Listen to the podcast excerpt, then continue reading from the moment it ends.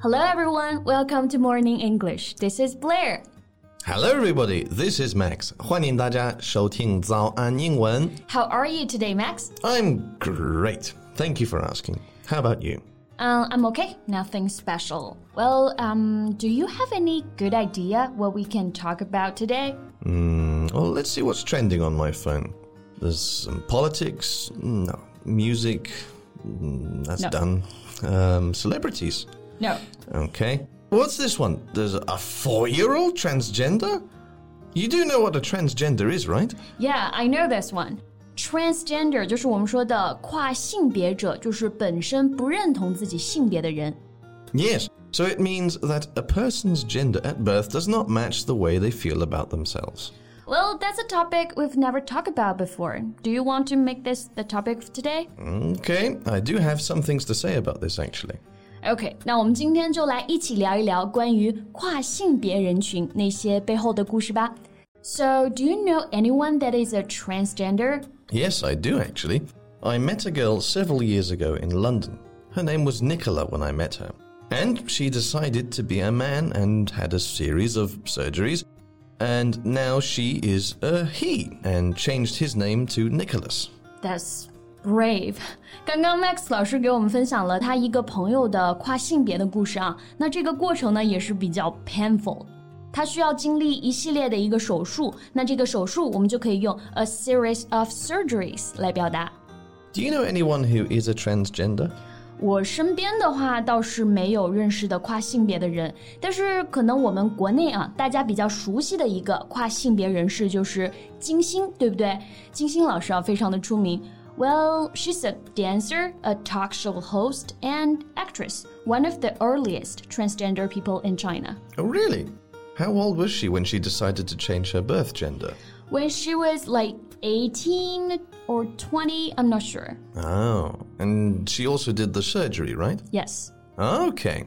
But she was already a grown up at the time. She can take responsibilities for herself. Yes, take responsibilities for oneself，就是我们说的对某人负责。比如我们说成年人需要对自己的决定负责，你就可以说 grown-ups should take responsibilities for themselves。 Yeah. Well, I completely understand if a grown up wants to change their gender or choose to be a different person. But a four year old? Are you kidding me? 对，刚刚我们看到的那篇文章就是关于国外的一些小孩子啊，年纪特别小，出现了一个性别认知的障碍，认为自己应该是相反的性别。男孩子呢就觉得自己应该是女孩子，女孩子就觉得自己应该是男孩子。因为是小孩子嘛，所以在网上也是引起了很多的讨论。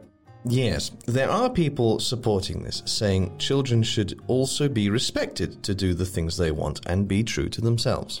And there are also people against this. They believe that children do not have self awareness, let alone correct values and views on life. I agree with that. Four year olds, seven year olds, they change their ideas every day. One day they want to be a hero, one day they just want to change their gender. Parents cannot just let them do whatever they want. It's dangerous. 对，那确实网上的一个论调也是分成两派啊。有人就觉得，虽然是小孩子，但他们的想法应该也要被支持，应该让他们坚定的做自己。那也有一部分反对的声音就觉得，孩子没有自我意识，无法做出正确的一个判断。那我们刚刚提到的这个 self awareness 就是指自我意识。 Yes, it's a life changing decision, and it's not just about changing your name or how people address you. There are medical treatments involved. Kids are just too young for this. Yeah, I agree.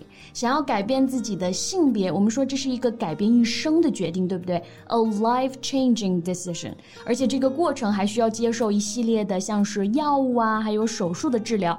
小孩子真的太小了，他们无法为自己做出这种决定，所以这种时候呢，就需要家长来进行干预。 Exactly. So Max, how many kids do you want to have? Mm, Ideally, three one girl and two boys. That's nice. Um, can I ask you a question? Well, you are already asking a few questions. Okay.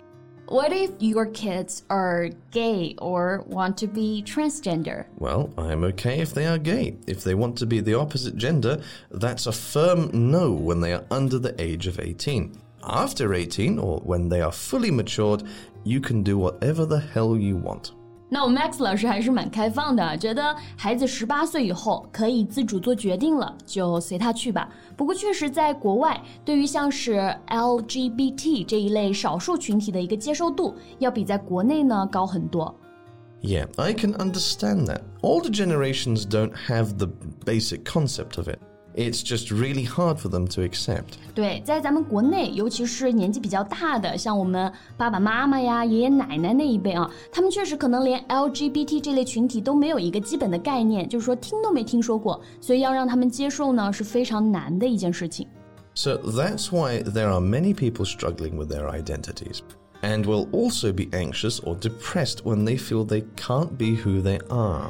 So here's the story. I have two gay friends and they're a couple. I took care of their cat once and I kind of mentioned that to my mother. And my mother was like, So they're two guys and living together as a couple. Are they mentally ill? Mm, yeah, I get that. Chinese parents usually won't understand it. But being gay or transgender isn't a mental illness. No, it's not. 虽然说 LGBT 群体是少数，但是不代表说他们是异类啊，或者说他们是有问题的。Mental illness 就是我们说的心理疾病或者心理障碍。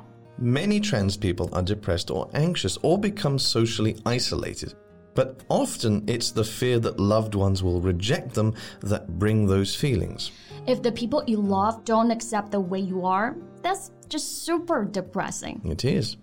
确实，因为文化的一个关系，目前国内的大部分 LGBT 群体呢，没有办法真实的做自己，因为像是自己的家人、朋友啊，尤其是家人啊，可能无法接受，这就让很多人会产生像是 depressed、anxious 或者我们说的 socially isolated 这种情况。I still think that people should be whatever they want to be and do whatever they want to do when they are capable of making decisions for themselves. As for little kids, their parents should take the responsibility for them.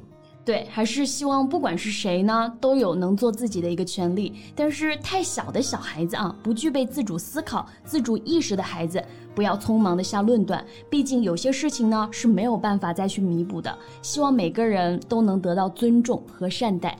OK，那我们今天的节目呢就先到这里了。 So, thank you so much for listening. This is Max. And this is Blair. See you next time. Bye. This podcast is from Morning English. 学口语就来早安英文。